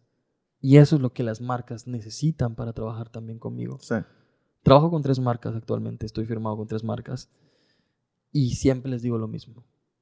Quiero ser la persona más natural posible y que yo me pueda sentir cómodo, porque solo así me voy a sentir en confianza y las marcas pueden ser mis amigas, pueden ser mis amigos y puedo sentir esa comodidad y en esa comunidad, en esa comodidad se sienta la creatividad. Sí. Que además, o sea, creo que hablando, y, y así lo veo desde esta parte ahorita que me lo, que me lo explicas, te, les estás ayudando, ¿no? Ya no lo ves como un trabajo de me pagan, te entrego, ¿no? Esta es mi lista de entregables, págame esto y listo.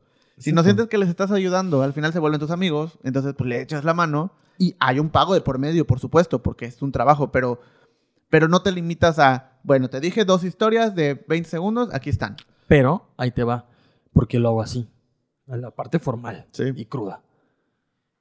Es porque todo, toda publicidad es buena, pero la que sea de boca en boca, por los siglos y los siglos, va a ser la mejor y la más creíble. Y lo que hace que esta persona te contrate o no te contrate. Sí. He recibido muy buenos comentarios, me han caído otras campañas y me han dicho, oye, quiero que hagas lo que haces con Puff que cómodo. ¿Cómo les mejoraste las ventas? Oye, ¿cómo hiciste esto? Oye, pero ¿cómo? O sea, quiero trabajar contigo porque me gusta cómo eres tan natural, ¿no? Imagínate que yo hubiera aceptado nada más. ¿Cuál es el problema de no ponerle amor a tu trabajo? Supongamos, ¿no? Puff, que como te da un. un puff. Tú grabas historias de que, ah, sí, 5 o 6 historias limitadas a 15 segundos. Ya está. Aquí están tus historias. Va. Pasa el tiempo y dices, ay, pues invertí mal los 5 mil pesos. Porque pues, no, ni fue ni fa, no me Sí. funcionó. Nadie preguntó por los puff, nadie me compró. Y de pronto se te ocurre, oye, ¿qué, qué me recomiendas? Ah, pues a fulanita no te la recomiendo porque ni me ayudó. No me vendió nada, nadie fue a mi negocio. Y así se empiezan a correr los chismes. Y tú em, pues tu fama, Sí. por así decirlo, ¿no? Entonces, yo siempre pienso en eso. Dije, no, o sea, sí es cierto. Es más chamba ponerle un poco de, de, de amor a tu trabajo. O sea, más chamba en el sentido de que, Sí, más tiempo, Más más, tiempo, cosas, plan- planear, pensar, hacer, producir.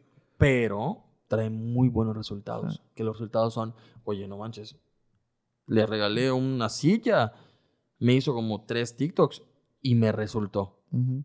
Trabajaste tú más como creador de contenido, pero si lo estás aceptando es porque lo vas a hacer bien. Sí. ¿Me entiendes? O sea, yo pienso que no es colaborar por colaborar, es lo que te digo.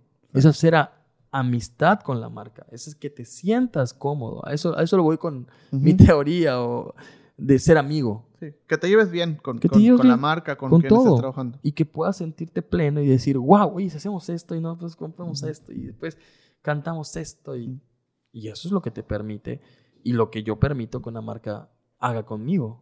Porque, ¿Por qué? Porque en primera, si llega una marca y no te conoce y viene a imponer sus normas en tu canal, ellos van a hablar por ti en tu canal. Sí. Entonces, eso quiere decir que va a tener menos vistas. Porque no está hablando chino, Claro. está hablando la marca. Pero si la marca te dice, oye, habla por nosotros, va a funcionar. Sí. Siempre respetando los lineamientos de la marca. Eso sí. Sí, pero, pero porque estás hablando como, como tú. O sea, no, no te estás poniendo un personaje que ni conoces, que ni tiene que ver contigo. ¿no? Es- eres tú hablando y tú recomendando algo que tú mismo quieres, utilizas, te gusta, ¿no? Confías. Porque también ahí se va la credibilidad. O sea, yo Claro. imagínate, veo tu video y digo, ah, pues sí, mira, qué, qué chido se ve el puff, voy a comprar puff para toda la oficina.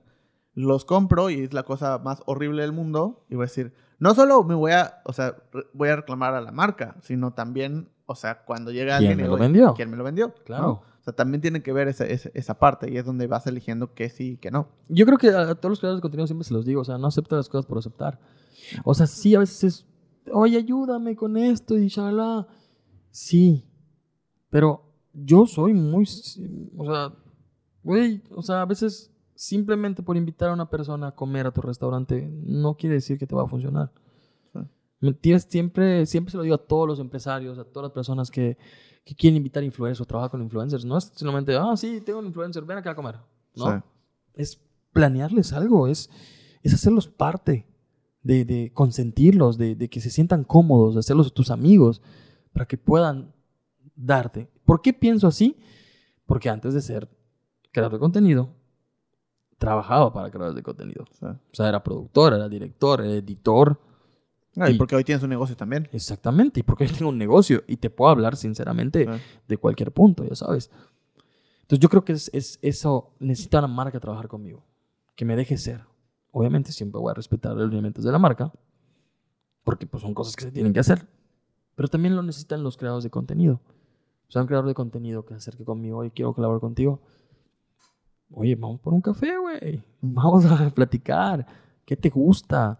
La verdad es que yo no me considero una persona difícil. O sea, yo me considero una persona muy amigable, distraída, pero amigable. Pero eso creo que es lo, lo indispensable, ya sabes, para que yo me pueda sentir cómodo y decirte, güey, no solamente vamos a hacer un video, vamos a hacer 20 videos, porque me caíste muy bien y porque congeniamos y porque podemos sacar este tema y ya. Entonces yo creo que eso es lo que necesita, en resumidas cuentas, ser amigo. Creo que mi explicación de que ser amigo. O sea, se Sí. entiende, ¿no? No, se tiene perfecto. Es- es un Y ejemplo. Y, creo que con ese ejemplo queda muy claro, o sea, esta idea de, no, o sea, no es necesariamente que tiene que ser mi amigo para que grabe con él, sino tengo que confiar y tengo que llevar a creer en él y en ella o quien sea la marca, la persona, y, y que haya esa confianza mutua. Y eso obviamente se va a transformar en una amistad. O sea, cuando ya confías en la persona, cuando también admiras su trabajo, cuando también eh, quieres apoyarlo y, y sientes ese apoyo de vuelta, se va a volver una amistad. O sea, es consecuencia de, Sí. ¿no? Entonces creo que, creo que se, se entiende perfecto y, y pues bueno, o sea, nada más me queda agradecerte por, por venir, por estar este rato, por platicar, por compartirnos todo lo que nos compartiste. Eh, espero que pues, podamos seguir haciendo cosas, espero que se haga una amistad. Sí, ¿no? claro que sí. Entonces, eh, pero pues muchas gracias. No, a ti, de verdad, gracias. Muchas gracias por escucharme. A todos los que están. ¿Cómo le llamas a tus fandom? no tiene nombre. No tiene nombre, oye. no tiene nombre. Tiene que poner un nombre, sí. No, no tiene nombre. Todavía, tal vez, tal vez. Haces Eh, nombres y no tiene un nombre No tu tiene fandom. nombre, pero le tienen que poner ellos. Ay, es, es verdad, sí es cierto. Sí. Es, es- ellos, ellos te van Ellos impulsando. mismos, ellos mismos van a decir quién. Va, pues no, pues muchas gracias y pues eh, me pueden seguir en todas las redes sociales como el Chino Fernández. Ahora sí, en todas las redes sociales, ahí todo, todo, YouTube, Spotify, cualquier red social estoy como el Chino Fernández. Gracias por escucharme, gracias por, si algún hater me está escuchando, gracias por tirar hate. Tira más hate. Dale dislike si quieres al video, no pasa anda, nada. anda. No pasa nada. No pasa nada. Pero bueno, eh, pues muchas gracias a todos los que vieron o escucharon este episodio. Nos eh, escuchamos o vemos la siguiente semana. Hasta luego.